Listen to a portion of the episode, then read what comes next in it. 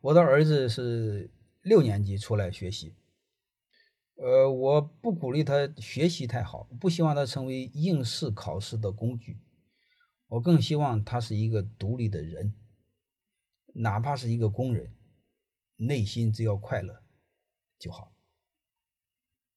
就这么简单。嗯，但是我想说，我们对快乐的定义不一样，能明白吗？我问你一句话。同样是猪，是野猪快乐，还是饲养的猪快乐？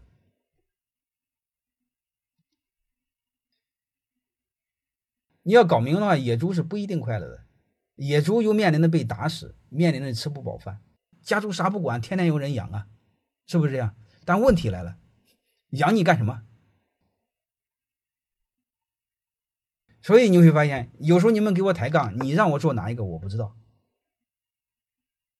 所以你会发现，我很多人我没法聊。你比如说，你是一个家猪的追求，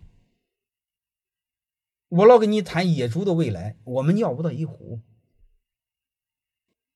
家猪什么时候知道自己悲哀了？到死那一天知道了，知道也晚了。而且我想告诉你，告诉家猪不幸福，猪认为猪会认为你是猪，猪会认为你有病。我岁月静好，你看看我的环境，你看看我的美食，就这么简单。你把这个看明白，你该明白的全明白了。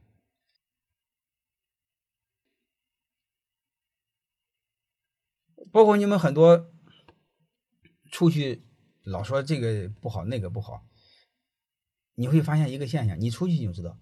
纽约它真不如上海漂亮，伦敦比上海更差更远。你们要知道为什么？你会发现，北朝鲜的平壤也非常漂亮。能听懂了吗？很多事你得把它看透，你不要看这玩意儿，你能不能比猪圈呀？你这玩意儿，你比错了。